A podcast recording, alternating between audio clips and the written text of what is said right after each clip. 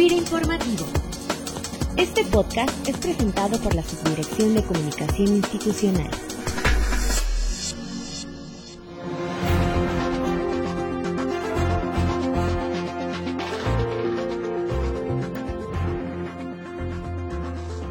Bienvenidos como cada lunes a FIRA Informativo y desde este espacio saludamos con gusto a todos los compañeros y compañeras que nos escuchan como siempre desde sus equipos de cómputo.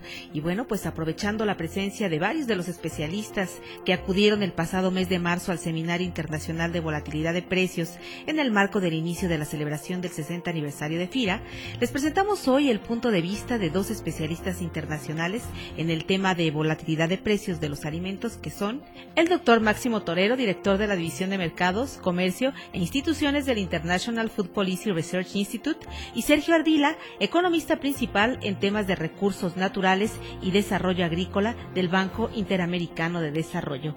Máximo, bienvenido a esta emisión de FIR Informativo. Bueno, muchas gracias y un placer estar acá. Maestro Sergio, igualmente bienvenido. Muchas gracias.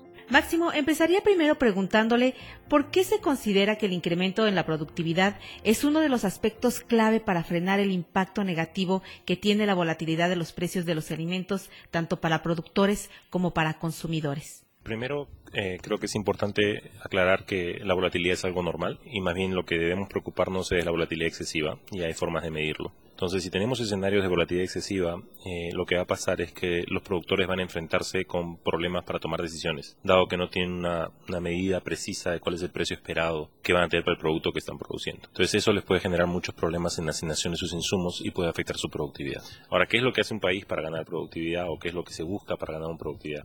Hay políticas de largo plazo que son investigación y desarrollo, que te permiten tener variedades resistentes, por ejemplo, o que te permite tener retornos mayores en el uso de tus insumos. En el caso de un productor eh, individual no tanto política de Estado. La idea es cómo hago para ser más competitivo en el mercado, cómo hago para utilizar mis recursos y mis insumos de la forma más eficiente para incrementar lo que puedo producir y por lo tanto mis beneficios. Y eso requiere eh, de inversión en ganar eficiencia. Eh, lo que tú quieres al final es que un productor tenga la capacidad de poder eh, utilizar sus insumos de la mejor forma posible con el nivel de información que tiene. Maestro Ardila, ¿cuál cree que es el papel que debe tener el crédito para contribuir a la disminución del impacto negativo en los precios y también para garantizar la seguridad alimentaria? el financiamiento es una herramienta clave en la producción agropecuaria. Y en México existen evidencias de que existe un amplio espacio para aumentar la penetración del sector financiero y aumentar la participación del crédito en la producción agrícola. Ahí es donde es importante que el gobierno haga un análisis de cuáles son los factores que han limitado esta participación históricamente. Hay análisis, nosotros en el banco hicimos algunos trabajos en el año 2008, entregamos informes al gobierno con propuestas de reformas eh, orientadas a mejorar el funcionamiento de los agentes financieros en dos aspectos porque el sector financiero, digamos, no solo presta, sino también capta y a otros servicios financieros. Entonces, la profundización del sector financiero es clave. Máximo, suele haber una barrera cultural por parte del productor a tomar nuevas tecnologías. ¿Es esta una característica de muchos de los productores en América Latina? Si eres un pequeño productor o, inclusive mediano, el problema que tienes es que tienes una restricción de presupuesto muy fuerte, ¿no? Entonces, ¿qué es lo que voy a decidir normalmente? Lo que menos riesgo me genere. Una nueva tecnología me trae incertidumbre. A no ser que yo la vea en mis compañeros que producen cerca a mí, para mí va a haber una incertidumbre. Y como tengo poca liquidez, me es muy difícil hacerlo. Entonces, es un problema común. Y ahí es donde eso es una falla de mercado. Pero si por el contrario te muestro que otros productores similares a ti ya han aplicado la tecnología y están obteniendo los retornos, tu riesgo se va a reducir, tu asimetría de información se va a reducir, tú vas a tener una idea más clara de qué es lo que debo esperar y qué impacto debo esperar. Pensar en una agricultura cerrada en la cual yo produzco lo suficiente para alimentarme no es el mecanismo porque no vas a ser autosuficiente y vas a perder oportunidades muy grandes.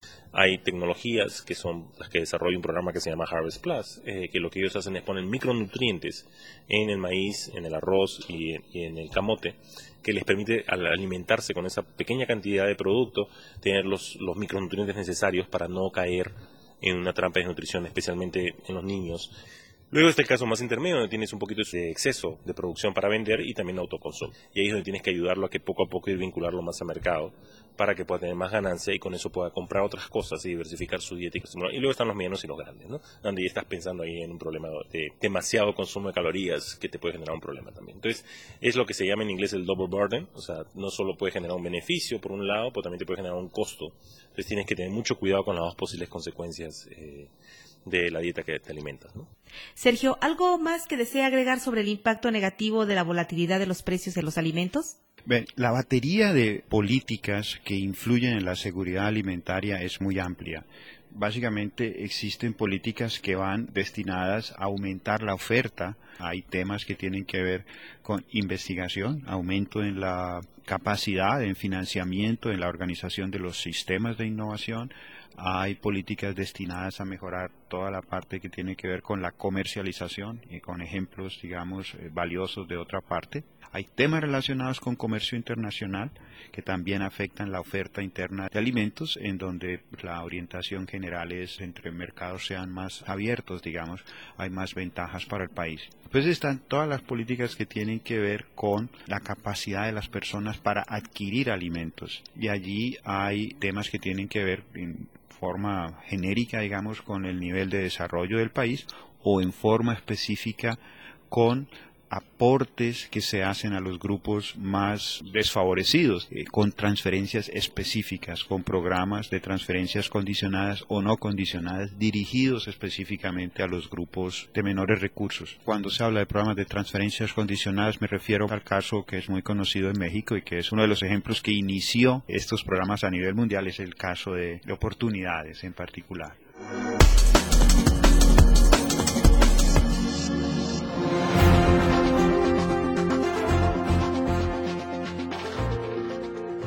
Pues agradecemos a Máximo Torero, director de la División de Mercados, Comercio e Instituciones del International Food Policy Research Institute, y a Sergio Ardila, economista principal en temas de recursos naturales y desarrollo agrícola del Banco Interamericano de Desarrollo, por habernos compartido parte de su conocimiento.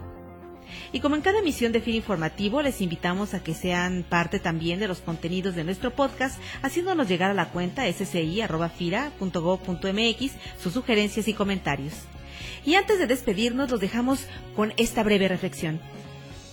Una persona se puede equivocar muchas veces sin que ello signifique ser un fracasado. Cuando se convierte en un fracaso es cuando empieza a culpar a un tercero por sus propios errores. Que tengan todos ustedes un excelente inicio de semana. La Subdirección de Comunicación Institucional presentó. Pire Informativo.